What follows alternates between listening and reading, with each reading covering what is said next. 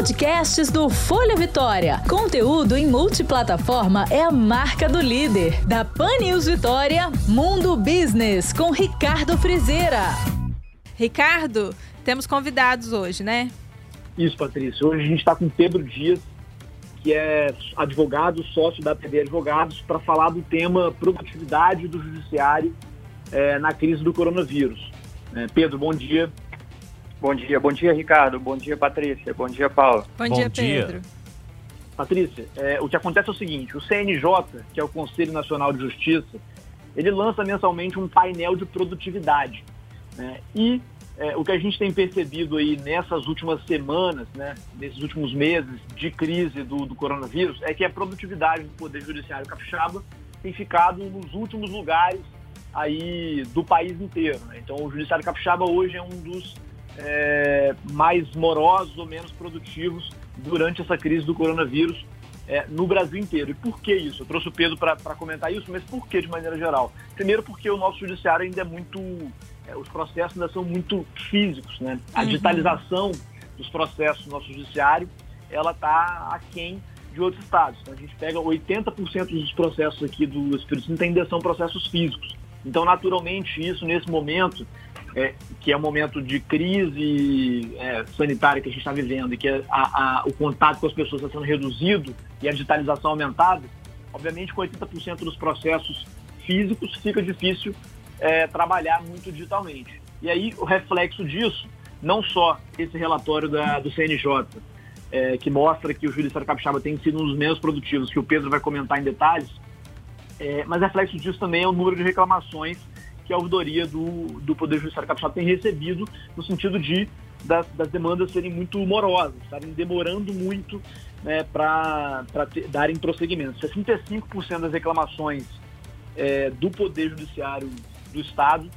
é, no último trimestre foi referente à morosidade, tá? lentidão. 65% das reclamações da ouvidoria. Eu queria ouvir do Pedro, que estudou esse relatório do CNJ, é, como advogado, né, como é que ele entende essa, essa questão da dificuldade da lentidão e como é que isso impacta os empresários é, e demais demandas que estão sendo conduzidas ali pelo Poder Judiciário. Perfeito. É o que acontece. Historicamente, a gente tem a questão da lentidão processual. Os processos antigamente todos eram físicos. Isso nós temos um trabalho tanto de é, condução desses processos de forma manual, quanto o controle também e o arquivamento dos processos em lugares físicos, ou seja, em espaços grandes. Enfim, isso torna a atividade processual muito mais morosa, mais lenta e mais difícil. Diante desses números, é, hoje a gente verifica que a produtividade do Judiciário Capixaba na pandemia está muito baixa. Isso pode trazer um engano e a gente pensar que a falta, por exemplo, de servidor ou lentidão do próprio juiz, do próprio magistrado. E na verdade não é. Isso, como bem o Ricardo falou, é, se deve principalmente à dificuldade e à lentidão no processo de digitalização dos processos. Ou seja, nos estados onde você tem uma digitalização maior dos processos, a pandemia até chegou a aumentar a produtividade porque os, tanto os servidores quanto magistrados estão de home office exercendo naturalmente o seu trabalho. É o exemplo de Santa Catarina, Santa, Catarina onde o 26% é, foi o aumento da produtividade nesse período. Tá? A média de decisão por magistrado lá em Santa Catarina foi de quase 1.500 processos, 1.500 decisões. Aqui no Espírito Santo, nós temos em torno de um terço disso, 470 em média decisões por magistrado. Então você vê que a diferença ela é muito grande. Quando você tem um cenário que o processo ele já é lento por conta dos seus ritos, das suas fases, da necessidade de um processo legal, você acaba jogando mais lenha nessa fogueira e tornando a atividade judiciária até ineficiente. Ou seja, o próprio empresário, que muitas vezes depende, tem processos na justiça que discutem diversos fatores inerentes à sua empresa, inclusive tributários, trabalhistas, ele não tem um apoio da justiça para resolver essa questão, tá? E isso, você, a gente traz essa fonte diretamente do CNJ, que é quem controla toda a atividade jurisdicional no país. Então são dados de, muito, de muita confiança. Eles deixam isso bem claro para a gente. Pedro, como é que você enxerga o impacto disso para os negócios aqui no Estado? Né? A gente sabe que muitos negócios de, de, dependem, de certa forma, do Poder Judiciário para avançar, algumas coisas que ficam ali é, atravancadas, de alguma maneira, na mão de um juiz. Como é que você acha que isso impacta para o empresário? Impacta bastante. Por quê? Principalmente por empresário, né? O empresário muitas vezes depende de processos judiciais para tratar questões tributárias de sua empresa, créditos a receber, execução contra alguns fornecedores inadimplentes. Então você prejudica toda a cadeia. E dessa forma você traz menos segurança jurídica também, porque você não tem uma celeridade na prestação da justiça.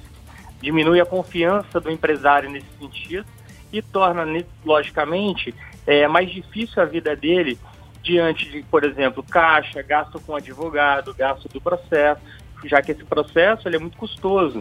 Enquanto ele mais dura, mais o empresário é prejudicado por esse, por esse prazo em que ele não é resolvido. Ô Pedro, mas e como que está a situação agora, por exemplo? Se eu sou um empresário, eu preciso de, dar entrada em algum processo na justiça, é, você consegue dar entrada nesse processo? Esse processo vai ter andamento ou é só plantão, só casos é, excepcionais? Sim, o que acontece? É, nos pra, isso, isso também é uma diferença muito importante, é uma boa pergunta, porque é uma diferença muito importante dos, prazos, dos processos físicos para os eletrônicos.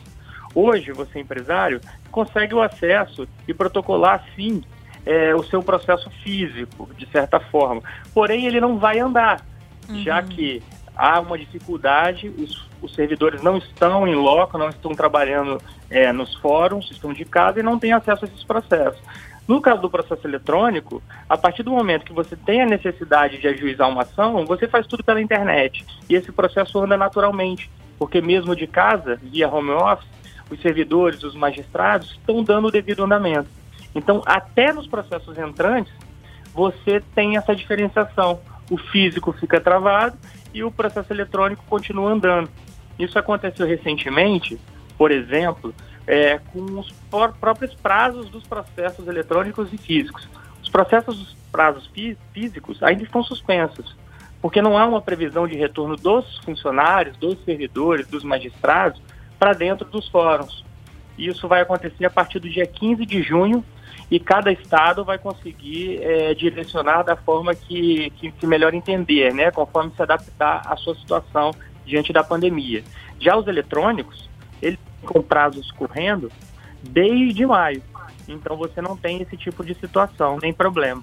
Ô Pedro, por acaso existe alguma perspectiva de que no período pós-pandemia essa situação possa ficar pior ainda, porque deve ter muita gente que não entrou com algum processo, alguma ação, mas tá com material, tá com a papelada pronta ali para poder entrar. Aí vem aquela avalanche de processos que ainda precisam caminhar dessa forma física. Será que isso daí deve piorar depois da pandemia?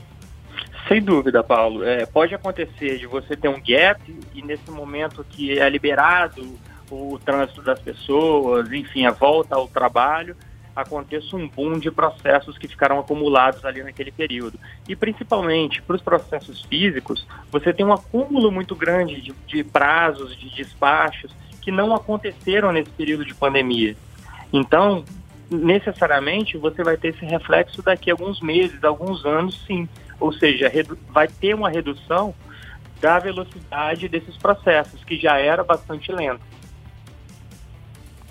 Ricardo, muito obrigada pela sua participação aqui hoje. Pedro, muito obrigada também pelo esclarecimento. Acho que ajudou muitas pessoas aí que tinham dúvida com Obrigado, relação Patrícia. a esse funcionamento é do judiciário. Deixar essa mensagem clara, né, de que essa morosidade acaba prejudicando não só a sociedade como um todo, como também o desenvolvimento dos negócios. Muitas vezes dependem é, da celeridade da justiça para que aconteçam de uma maneira né, mais efetiva, mais rápida, mais eficaz, e que os negócios continuem é, prosperando, enfim, que as pessoas continuem conseguindo fazer negócio para que a economia se desenvolva, para que a gente gere, continue gerando emprego, renda, etc. Então, assim, a justiça é, é parte fundamental nesse atributo de segurança jurídica, é parte fundamental do nosso ecossistema empreendedor, né, o ecossistema de desenvolvimento econômico. Então, a gente espera que, que essa situação se resolva e, de novo, a digitalização é apontada como uma das principais é, saídas para esse problema. Né? Obrigado, Patrícia. Obrigado aos ouvintes. Obrigado, Pedro. Obrigado. Eu que agradeço. Obrigado. Você ouviu Mundo Business com Ricardo Frizeira. Podcasts do Folha Vitória. Conteúdo em multiplataforma é a marca do líder.